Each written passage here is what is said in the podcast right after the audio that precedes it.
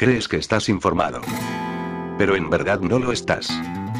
Porque dejas que subnormales cuya credencial periodística es solo un papel que pone que son periodistas te digan lo que no está pasando en el mundo.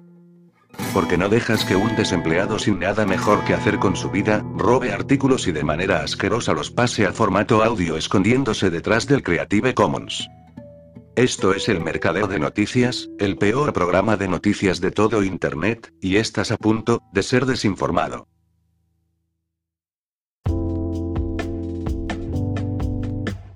El chivo expiatorio es una persona o grupo al que se culpa, a pesar de ser inocente, para eximir a alguien más de su responsabilidad. Es puesto como diana de todos los males ajenos a él. Los terroristas son aquellas personas que cargan con los males que se han creado para dañar. Todo comienza con una declaración de William Cohen, secretario de Defensa de E.U. el 2 de abril de 1997. ¿Cuándo? y otros terroristas se dedican a un tipo de acción ecológica en la que pueden alterar el clima, provocar terremotos, erupciones volcánicas utilizando ondas electromagnéticas. Muchas mentes ingeniosas trabajan en formas de aterrorizar a naciones enteras. Todo esto es real y por eso hemos centrado nuestros esfuerzos en la guerra contra los terroristas. Secretario de Defensa William Cohen, abril de 1997. Conferencia sobre la lucha antiterrorista organizada por el senador Sam Nunn. Observaciones comunicadas al Departamento de Defensa, TOP. Conferencia sobre terrorismo. Armas de destrucción masiva y estrategia estadounidense. Universidad de Georgia, Atenas, 28 de abril de 1997. Existen pruebas fehacientes de que Estados Unidos utilizó las mismas potentes armas DEU, armas de energía dirigida, geográficas que las empleadas para desencadenar el devastador terremoto de 2010 en Haití. El armamento antisísmico utilizado por el ZOG, Zionist Occupation Government, infligió daños catastróficos en todo el centro-sur de Turquía y Siria. ¿Quién y por qué? Nota del editor. Los vídeos del siguiente artículo revelan la enormidad y gravedad de la gran réplica del terremoto que acaba de sacudir Turquía y Siria en las zonas rojas que se muestran a continuación. Debido a su ubicación altamente geoestratégica, no cabe duda de que estos terremotos de 7,5 y 7,8 grados fueron provocados por armas sísmicas muy avanzadas que muy pocos países poseen. Lo que esto significa realmente es que los sospechosos habituales, Estados Unidos, Reino Unido e Israel, son los autores más probables. ¿Por qué? Porque cuando se hace la pregunta de los 64 mil dólares, cui bono? Estos tres estados geoterroristas siempre van primero, segundo y tercero, es por eso. El grado inusualmente extendido y extraordinario de destrucción causado por estos terremotos es la primera pista importante de que se trataba de otro acto bárbaro de geoterrorismo cio-anglo-estadounidense. Pero, ¿por qué? De hecho, hay muchas razones por las que el eje del mal está decidido a poner a Turquía de rodillas. He aquí algunos ejemplos. Turquía se ha negado a que Suecia y Finlandia ingresen en la OTAN a la espera de que se resuelva el asunto de los terroristas que albergan. Turquía colabora estrechamente con Rusia, Siria e Irán para resolver definitivamente la eterna guerra en Siria patrocinada por Estados Unidos. Turquía siempre ha colaborado con Rusia para ayudar a negociar un tratado de paz con Ucrania. El territorio de Turquía se ha convertido en el plan B de Rusia para los gasoductos que en su día estuvieron operativos en Ucrania, además de presentar una alternativa a los gasoductos Nord destruidos. Turquía ha realizado importantes compras de armas a Rusia, incluido el sistema de defensa antiaérea S-400, en contra de las estrictas exigencias de Estados Unidos. Turquía mantiene una guerra fría creciente con Grecia, miembro de la OTAN, que se considera muy perjudicial para la misión principal de la organización terrorista del Atlántico Norte. Turquía también ha atacado recientemente a los kurdos sirios, considerados como socios de Estados Unidos en su falsa lucha contra el Estado Islámico, servicio secreto de inteligencia israelí. Turquía fue objetivo del eje siono-anglo-norteamericano la semana pasada con sabotajes económicos después de que Estados Unidos y varios países europeos cerraran sus consulados en Estambul tras advertir falsamente de atentados terroristas. El ministro del Interior de Turquía arremetió recientemente contra el embajador estadounidense Jeffrey Flake, acusó a Washington de trabajar para perjudicar a su país y culpó a las naciones occidentales de librar una guerra psicológica para socavar el turismo en Turquía, todo ello solo tres días antes de este ataque geoterrorista claramente vengativo. Estas son solo algunas de las razones por las que el eje del mal está bastante descontento con Turquía. Hay, de hecho, varias otras razones para este cataclísmico ataque geoterrorista que van mucho más allá del alcance ante breve Esperemos que toda la comunidad mundial de naciones se dé cuenta de los entresijos de esta calamidad fabricada de forma transparente y comprenda que las armas sísmicas son muy reales y extremadamente poderosas y que se utilizarán contra cualquier estado tachado de rebelde. Argumento fundamental. Cada terremoto masivo tiene sus propias firmas energéticas que revelan la verdadera causa de la repentina e inmensa liberación de energía que definía un terremoto natural.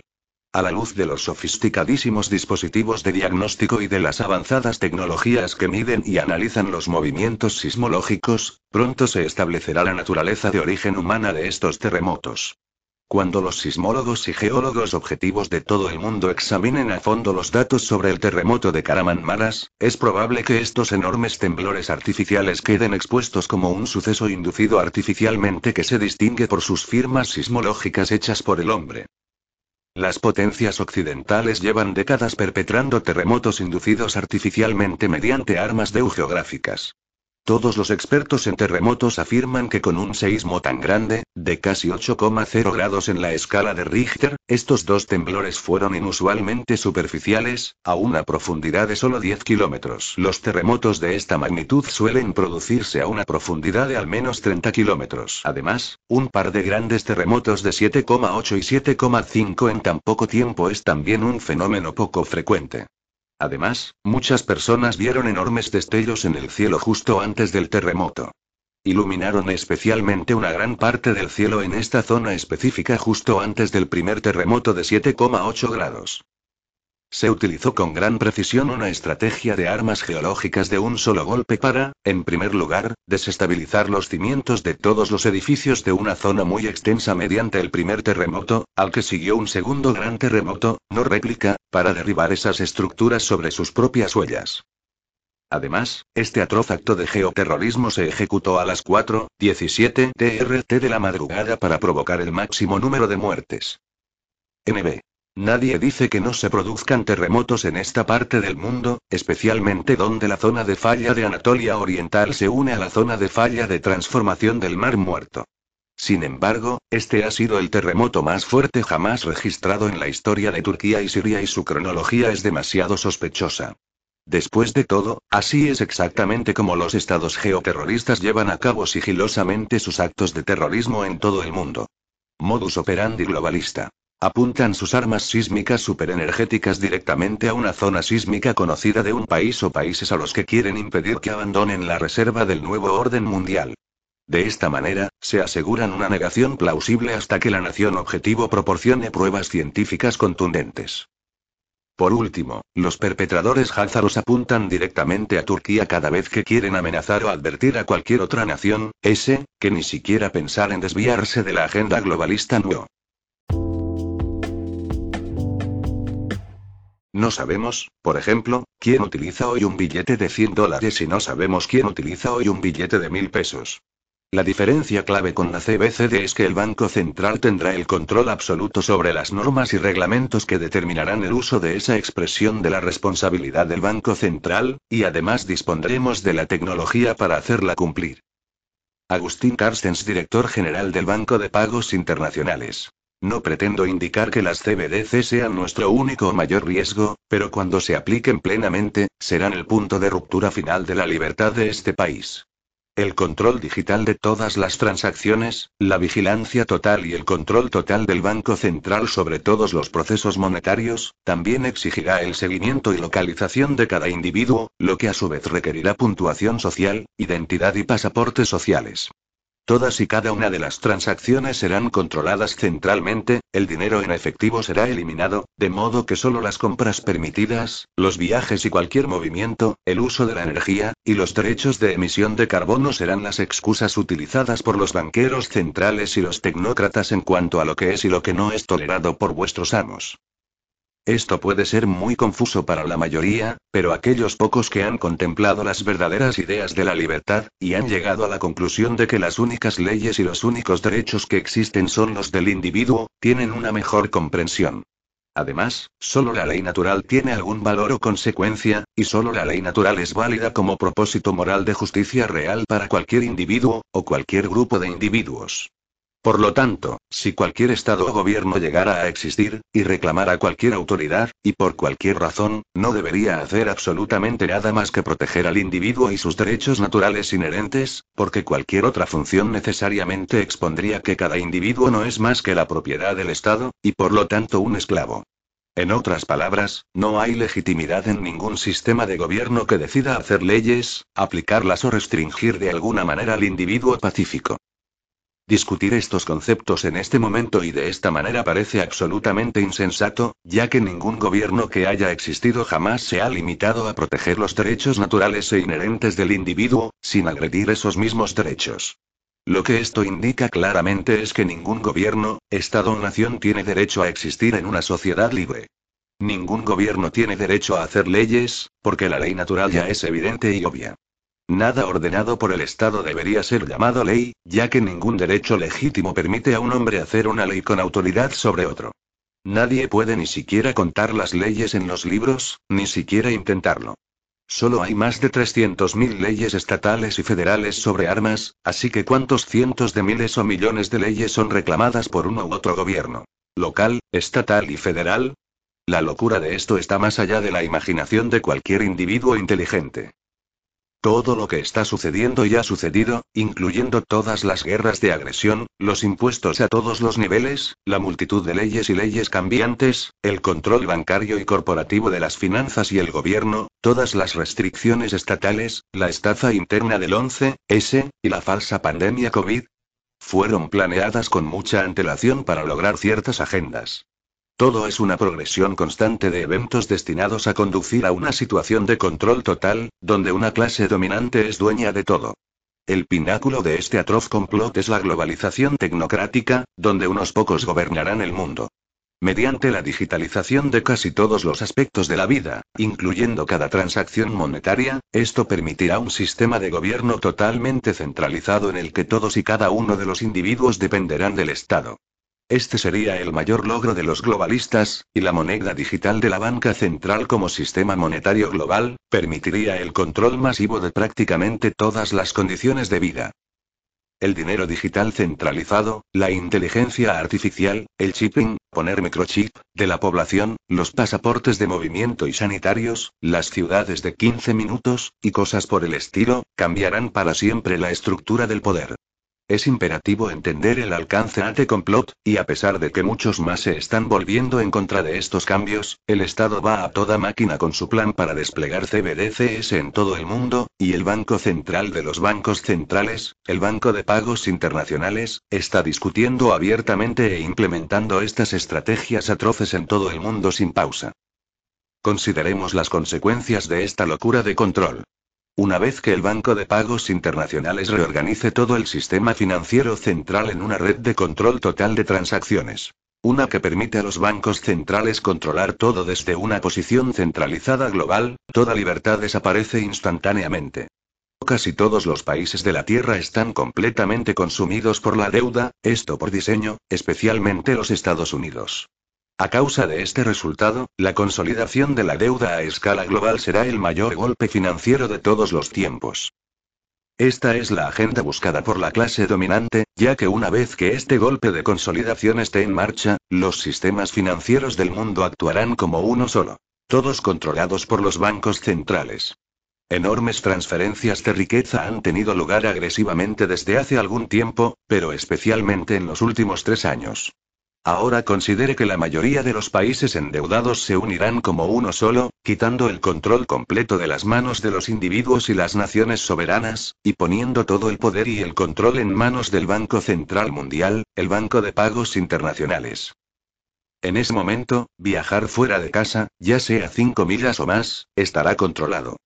¿Qué alimentos eliges comprar? ¿Qué productos quieres o necesitas? ¿Cuántos créditos digitales se te permite tener y usar? ¿Cuánta energía se te permitirá? Etcétera, y esto es solo la punta del iceberg.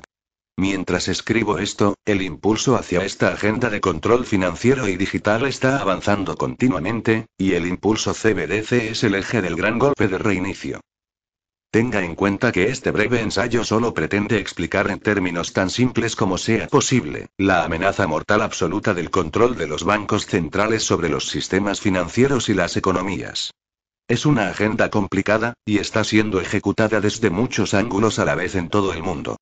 Los jefes de los bancos centrales, especialmente el banco central más poderoso, el Banco de Pagos Internacionales, están discutiendo abiertamente y aplicando políticas para hacerse cargo de todos los sistemas financieros, para digitalizar todas las transacciones, y para controlar todos los aspectos de nuestras vidas a través de medios tecnocráticos. Esto no es una teoría de la conspiración, es un hecho de la conspiración. El control sobre las personas y las naciones requiere que las poblaciones cumplan y acepten voluntariamente ese control. Sin la aquiescencia de las masas a las leyes estatales, mandatos, bloqueos, impuestos, robo criminal, y control monetario, el Estado deja de tener poder. En este momento, estamos al borde no solo del control nacional por unos pocos, estamos al borde del control internacional por unos pocos. El sistema bancario central es la clave a esta toma de poder planificada, por lo que la resistencia a esta toma de poder a todos los niveles por parte de las masas es obligatoria si queremos que la libertad sobreviva. ¿Está la raza humana bajo ataque espiritual?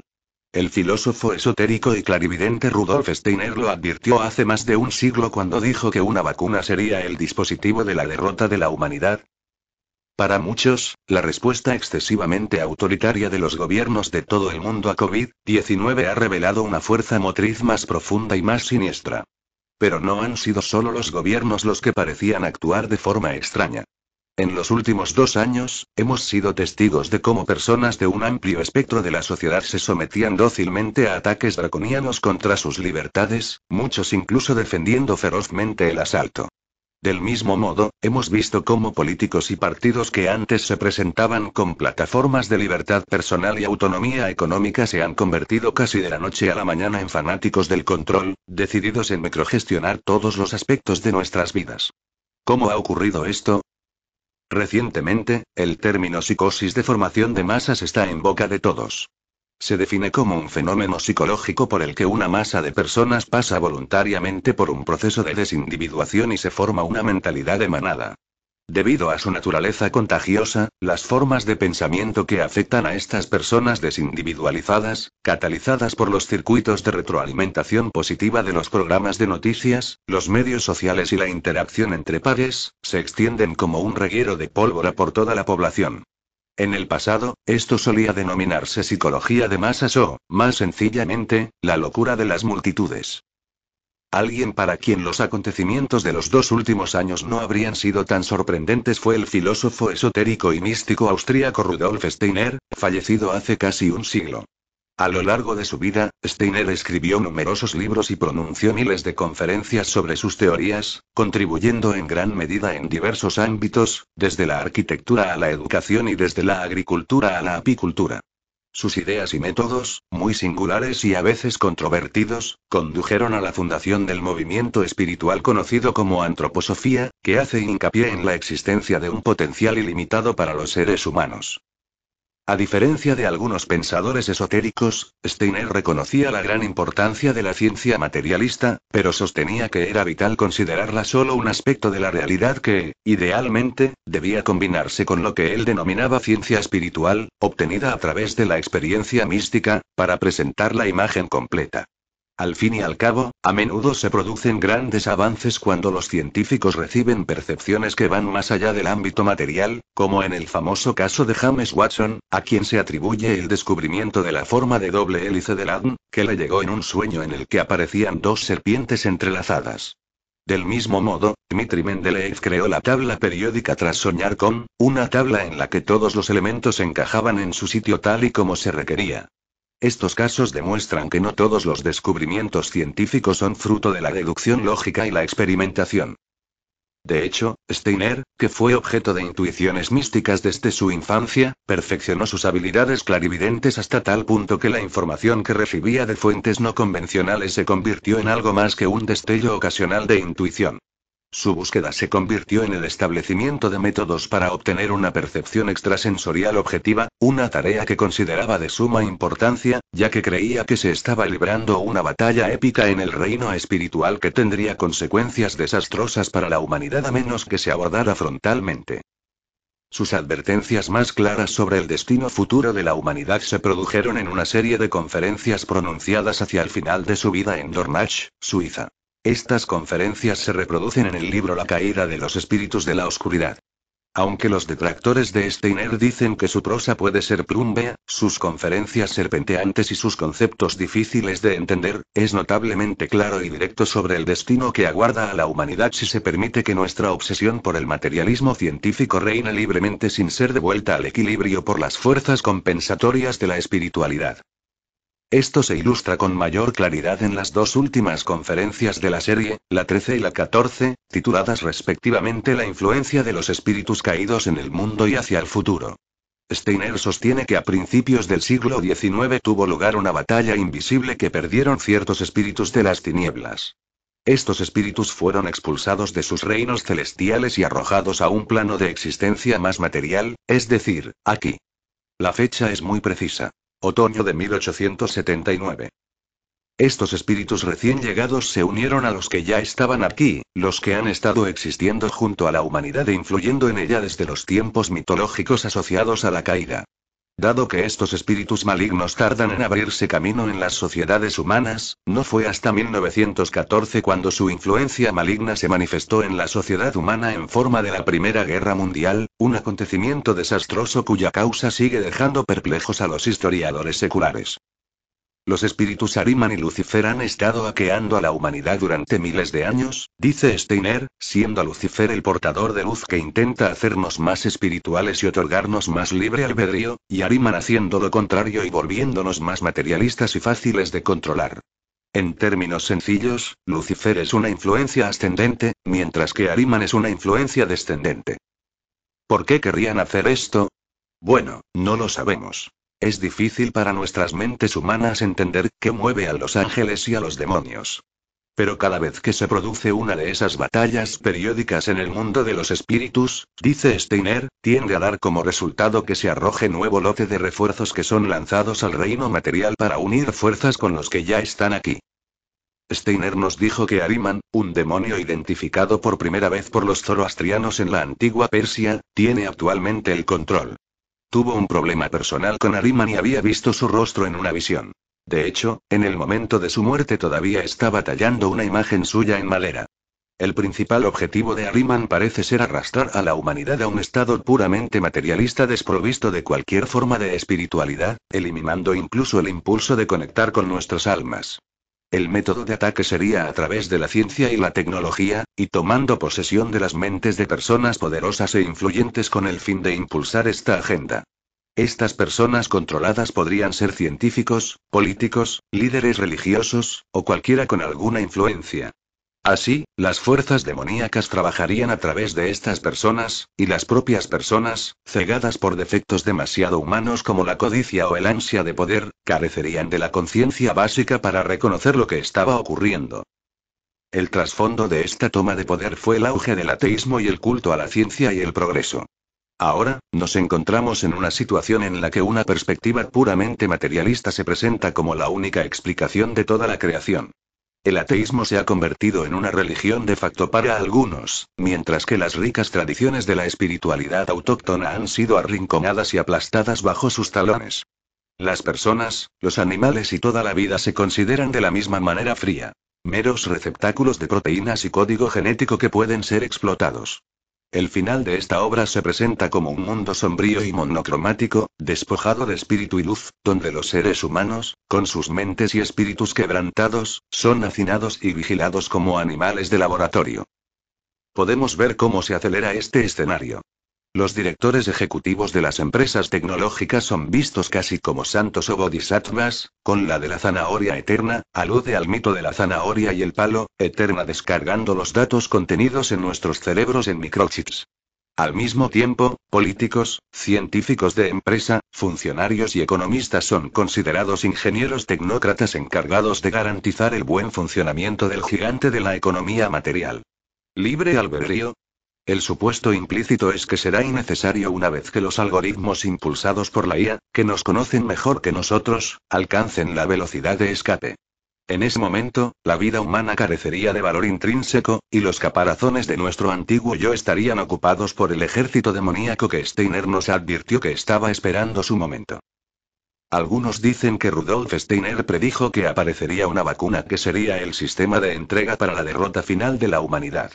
A la luz de los esfuerzos clandestinos realizados en los últimos dos años para inyectar a casi todo el mundo en el planeta un tratamiento de edición genética, su clarividencia parece excepcional, pero ¿hasta qué punto es cierta?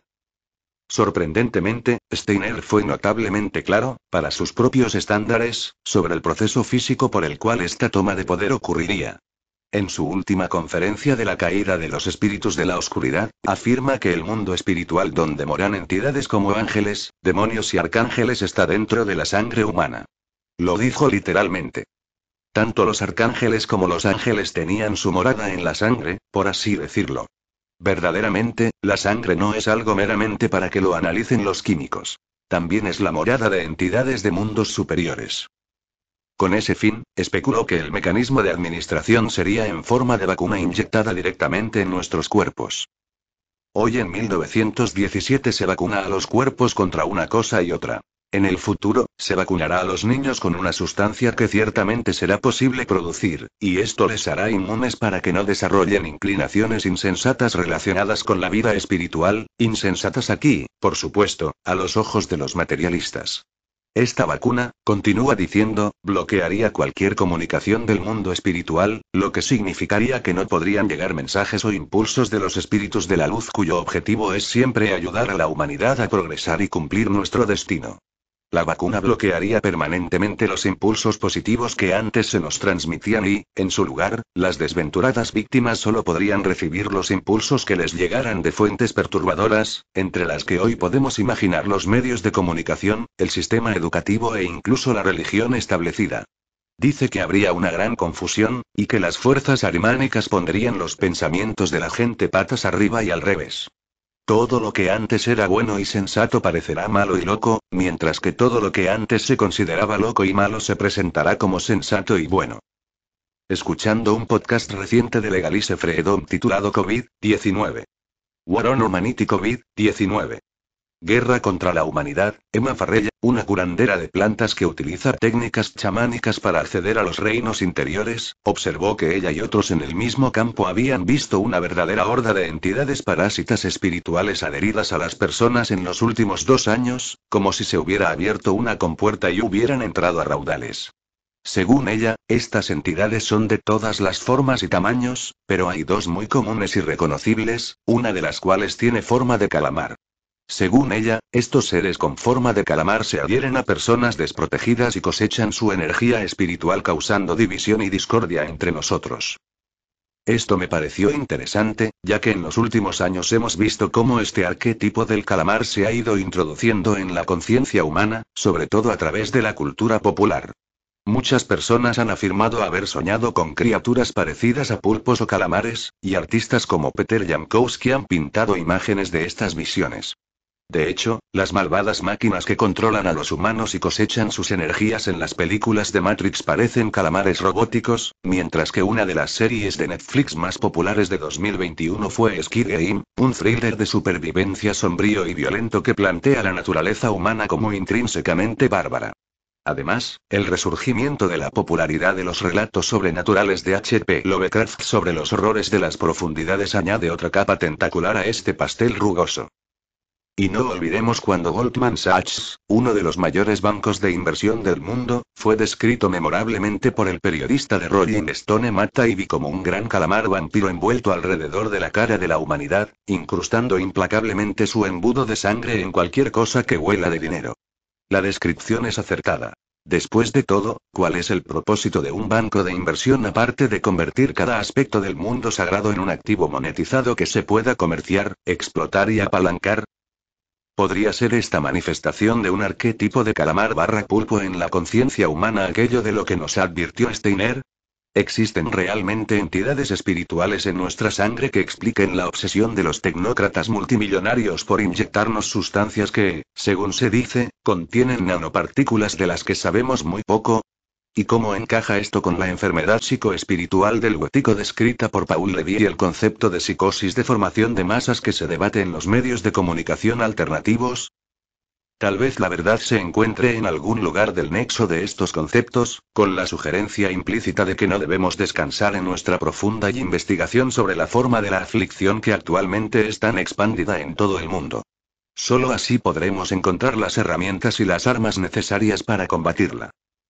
O tal vez los demonios arimánicos de los que nos advirtió Steiner, los parásitos mentales o ético de los que escribe Paul Levy, y las entidades con tentáculos que se han introducido en nuestra conciencia colectiva a través de la cultura popular, están jugando todos en el mismo equipo.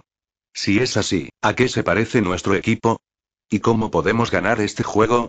Tal vez la lucha sea necesaria en esta coyuntura del desarrollo humano, y derrotando a estos espíritus de la oscuridad podamos progresar a un nivel superior.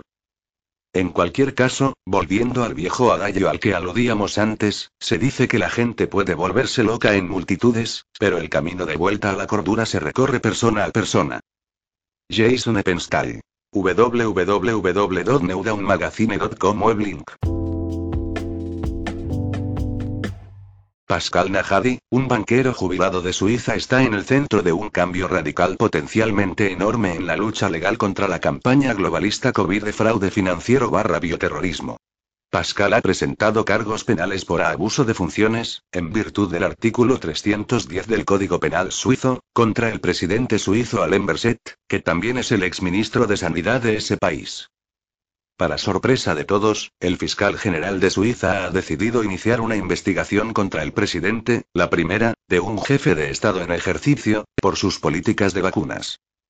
Pascal se une a Toca Yender y Sean en el informe SGT, para describir las simple inconsistencias en la narrativa oficial que él observó, que le demostró que toda la campaña COVID-Vax era un fraude, como aquella vez que el presidente de Mercados Internacionales de Pfizer, Janine Small admitió ante una audiencia del Comité Especial de la UE COVID-19 que la vacuna no fue probada durante los ensayos clínicos para su capacidad para prevenir la transmisión antes de que entrara en el mercado internacional, lo que llevó al eurodiputado croata Mislav Kolakusic a declarar que la compra de la Unión Europea de 4,5 mil millones de dosis de vacunas experimentales COVID-19 equivalieron al mayor escándalo de corrupción de la historia de la humanidad. Luego, Pascal describe los sencillos pasos que dio, y que cualquier ciudadano puede dar, para exigir responsabilidades a los criminales genocidas. Y el primer paso fue simplemente entrar en la comisaría de policía para presentar su denuncia. Para todos nosotros, la revelación es que podemos hacer lo mismo. Todd agradece a Pascal por ser un ejemplo para todos y afirma que necesitamos un millón de personas en todo el mundo haciendo esto, porque se trata de un genocidio global. Todd añade. Aquí hay muchas primicias. Es realmente más grande de lo que parece, en virtud de todos los controles, como les mencioné antes, la OCDE y sus, entre comillas, autoridades de confianza han estado controlando toda la aplicación de la ley en todo el mundo. El hecho de que Pascal y su denuncia llegaran hasta el fiscal general, que está persiguiendo esto, es un enorme indicador de que este genocidio se está desmoronando y los que lo están perpetrando están desaparecidos. Es imposible que esto hubiera ocurrido de otro modo. Estoy muy contento, porque sus ramificaciones son asombrosas. Ha hecho falta un hombre. Pascal nació en Suiza y su madre suiza, Heidi Anderud Minger, es sobrina nieta de Rudolf Minger, que fue presidente de Suiza antes de la Segunda Guerra Mundial.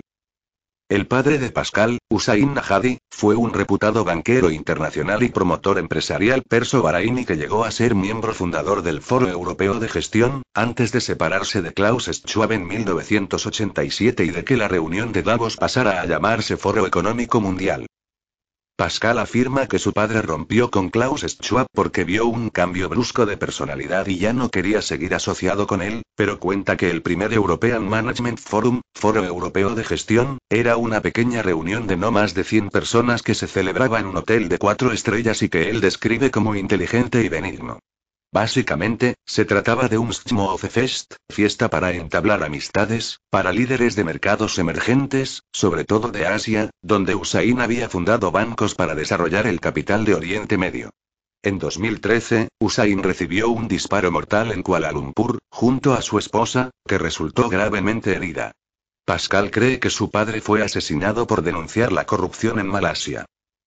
Mientras tanto, el Foro Económico Mundial fue tomado por el mismo grupo que está impulsando la Agenda 2030 en la ONU, que Pascal llama el fin de la humanidad. Recomienda que todos vayamos al sitio web de la ONU y leamos la Agenda 2030 para el Desarrollo Sostenible, que describe como un documento espeluznante. Luego, dice que tenemos que analizar el Reglamento Sanitario Internacional de la OMS. El borrador está en línea, pueden leerlo. El artículo 3, solo uno de muchos, es espeluznante. ¿Por qué? Los derechos humanos y la dignidad han sido eliminados, cancelados. Este artículo, por sí solo, desquiciará, hará obsoleta toda constitución de un país normal y democrático de este mundo. ¿Correcto? Hay que parar este acuerdo. Trump hizo bien. Salió de la OMS. Si puedes hacer eso, es lo más inteligente. Simplemente salir, es una declaración fascista, dice Pascal sobre el IR. El tema gira en torno a la princesa heredera de Tailandia, de 44 años de edad, que ha estado en coma durante las últimas seis semanas después de haber sido inyectada tres veces con el arma biológica. Sean se refiere a un informe de Clayton Morris en Redacted sobre el rey de Tailandia, Vajiralongkorn que planea anular el contrato del reino con Pfizer. El clip presenta una entrevista entre Pascal y el Dr. Sucharit Bakri, que ha vivido la mayor parte de su vida adulta en Alemania, pero es tailandés y su padre era el médico de la corte del padre del actual rey. Gracias a esta relación, el Dr. Bakri pudo entrar directamente en la corte real de Tailandia e informar al rey de que la supuesta vacuna es un arma biológica genocida. Todd le dice a Sean que la familia real tailandesa tiene jurisdicción universal para declarar crímenes contra la humanidad. Tienen la capacidad de juzgar a Pfizer y a sus ejecutivos y a todos los que ayudaron por crímenes contra la humanidad. Todo lo que tienen que hacer es conseguir que un general de su ejército abra un tribunal de crímenes de guerra y podrán aplicar extraterritorialmente estas leyes contra cualquiera que haya participado en ello. Esto también es importante. En una entrevista anterior, todavía dicho, Ahora, van a ver cómo se abren las compuertas, se trata de delitos de jurisdicción universal, lo que significa que, si Suiza quisiera procesar a nuestro presidente, no solo tendría la capacidad de hacerlo, y de hacerlo en ausencia, sino que tendría la capacidad de sentenciar y de ejecutar realmente esa sentencia en ausencia, es decir, extraterritorialmente. Si fueran capaces de encontrar un socio de tratado, podrían ir y coger a quien quiera que sea el responsable, traerlo de vuelta para la ejecución, si esa fuera la sentencia. Esto es algo grande. Esto es un gran negocio. El primer soberano que hace esto. Todd también predijo que funcionarios de todo el mundo van a empezar a intentar llegar a acuerdos. En cuanto a intentar hacerlo en Estados Unidos, Todd ha sido incapaz de encontrar a un solo oficial general, general de brigada o superior, dispuesto a dar la cara, de los 3.000 que han alcanzado el rango necesario para abrir una investigación dentro del ejército estadounidense, que parece ser el principal responsable de este impensable ataque contra la humanidad.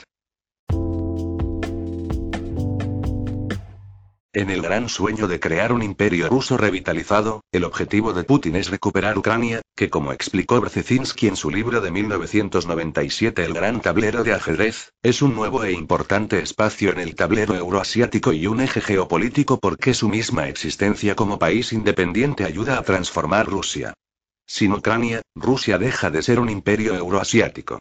Inspirándose en el libro de jugadas estadounidense de la guerra del poder blando, Putin ha embarcado a Rusia en una gran estrategia de guerra híbrida, utilizando think tanks y ONG. Para contrarrestar las acciones encubiertas estadounidenses, Rusia ha desarrollado su poder blando invirtiendo en un pulpo global de diversos instrumentos de diplomacia pública a lo largo de la década de 2000. En 2013, el concepto de política exterior de Rusia definió el poder blando como un amplio conjunto de herramientas para lograr objetivos de política exterior basándose en el potencial de la sociedad civil, la información, la cultura y otros métodos y tecnologías alternativos a la diplomacia tradicional. Joseph Nie, que acuñó originalmente el término, explicó que la presidencia de Trump ha erosionado el poder blando de U. Y un índice británico, de Soft Power 30, mostró que Había caído del primer puesto en 2016 al tercer puesto el año pasado. Una encuesta reciente de Gallup en 134 países descubrió que, bajo el liderazgo de Trump, solo el 30% de la gente tenía una opinión favorable de U. Una caída de casi 20 puntos desde la presidencia de Obama. El Pew Research Center ha encontrado que China tenía un índice de aprobación del 30%, alcanzando casi la paridad con Estados Unidos. En 2017, las estimaciones preveían un descenso del turismo de 7.000 millones de dólares, la mayor caída que ha experimentado el sector desde los atentados terroristas del 11 de septiembre de 2001. Las solicitudes de estudiantes extranjeros para estudiar en colegios y universidades estadounidenses han disminuido en casi un 40%. Putin ha reconocido que Estados Unidos y la OTAN ejercen su influencia duradera en las áreas de interés de Rusia mediante diversas tácticas de poder blando que utilizan ONG como la National Endowment for Democracy, NET, Freedom House y las Open Society Foundations de George Soros para fomentar revoluciones de color. El primer presidente de la NET, una organización a menudo descrita como cómplice de la inteligencia estadounidense y que ha contado con el apoyo financiero de Richard Mellones Caife, confesó al Washington Post que mucho de lo que hacemos hoy lo hacía la CIA de forma encubierta hace 25 años.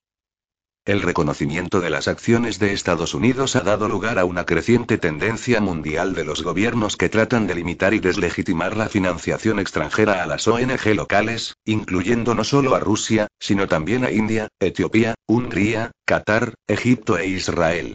A nivel interno, las acciones de Estados Unidos se excusan con la percepción de que la imposición de la democracia no es censurable porque no es solo un ideal estadounidense u occidental, sino universal. El éxito de la propaganda occidental es tal que la palabra democracia se ha convertido casi en sagrada. Sin embargo, el modelo estadounidense de democracia no es más que un sistema que ofrece a sus ciudadanos la oportunidad de elegir a sus dirigentes a intervalos regulares. De hecho, el sistema está completamente comprometido por la financiación de las campañas y los grupos de presión, que algunos críticos han descrito como un sistema legalizado de soborno o extorsión, que garantiza que los intereses privados gobiernen, a pesar de quien quiera que se siente en el cargo. Por el contrario, Estados Unidos se ha convertido en una oligarquía.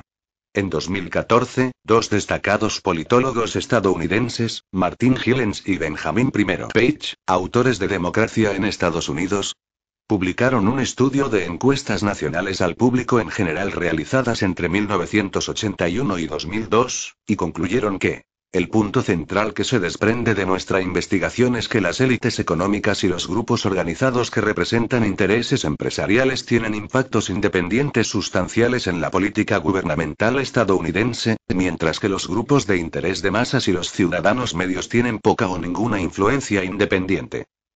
La realidad es que el eslogan de la democracia es efectivamente solo eso, un eslogan vacío, que Estados Unidos emplea para excusar sus diversas incursiones imperialistas en todo el mundo, tanto duras como blandas. Tales acusaciones son desestimadas como teorías paranoicas de la conspiración por la prensa dominante de Occidente. Sin embargo, como señala Robert W. Merriam de Atlantic, dados los considerables gastos que se destinan a esos proyectos, esa intrusión es una cuestión de política exterior que merece más atención de la que está recibiendo en el discurso estadounidense. Incluso si esas acusaciones se hicieran públicas, la opinión general es, como señala Merry, que estos activistas de ONG solo están haciendo lo que surge naturalmente en la mente de aquellos que creen que las estructuras democráticas estadounidenses representan valores universales que deberían ser aceptados universalmente en todo el mundo. Sin embargo, numerosos críticos han confirmado que las ONG han. Lo cierto es que el Departamento de Estado estadounidense no puede divulgar lo que son tácticas encubiertas de política exterior, y la labor de las ONG les proporciona una negación plausible. El Kremlin ha llegado a reconocer que la política exterior estadounidense se ha servido de las ONG occidentales y de los ataques de las redes sociales, orquestados desde el extranjero con el pretexto de apoyar la democracia, combatir el fraude electoral o la corrupción de los regímenes objetivo, para catalizar levantamientos como las revoluciones de colores y la primavera árabe. Entre las principales ONG se encuentran la Fundación Nacional para la Democracia, NED, por sus siglas en inglés, el Instituto Republicano Internacional, IRI, por sus siglas en inglés, y Freedom House, que se financian en gran medida con fondos gubernamentales, y las fundaciones Sociedad Abierta, OSF, por sus siglas en inglés, del multimillonario George Soros. La OSF, anteriormente Open Society Institute, fue fundada en 1993 por Soros para apoyar financieramente a grupos de la sociedad civil de todo el mundo, con el objetivo declarado de promover la justicia, la educación, la sanidad pública y los medios de comunicación independientes. En 1991, la Fundación Soros Budapest se fusionó con la Fundación pour une entraide intellectuelle européenne, el Frente de Guerra Fría de la CIA, el Congress for Cultural Freedom, CCF, el Open Society Institute se creó en Estados Unidos en 1993 para apoyar a las fundaciones Soros en Europa Central y del Este y en la antigua Unión Soviética. Y, como señaló en 2007 Nicolás Guillot, investigador asociado del CNRS, las Open Society Foundations sirven para perpetuar instituciones que refuerzan el orden social existente, como antes hicieron la Fundación Ford y la Fundación Rockefeller, reforzando una visión capitalista de la modernización.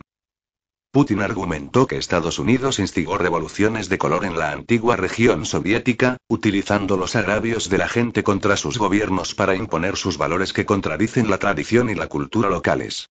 Estos esfuerzos iban dirigidos contra Ucrania, Rusia y la integración euroasiática. Los medios de comunicación estatales rusos afirmaron que el gobierno estadounidense había estado gastando millones de dólares en apoyo de la revolución, y se publicaron páginas web rusas con supuestas pruebas de la implicación directa estadounidense en las protestas del Euromaidán. En respuesta, el Kremlin ha tomado represalias imitando la estrategia estadounidense de utilizar el poder blando para avanzar en sus objetivos imperiales.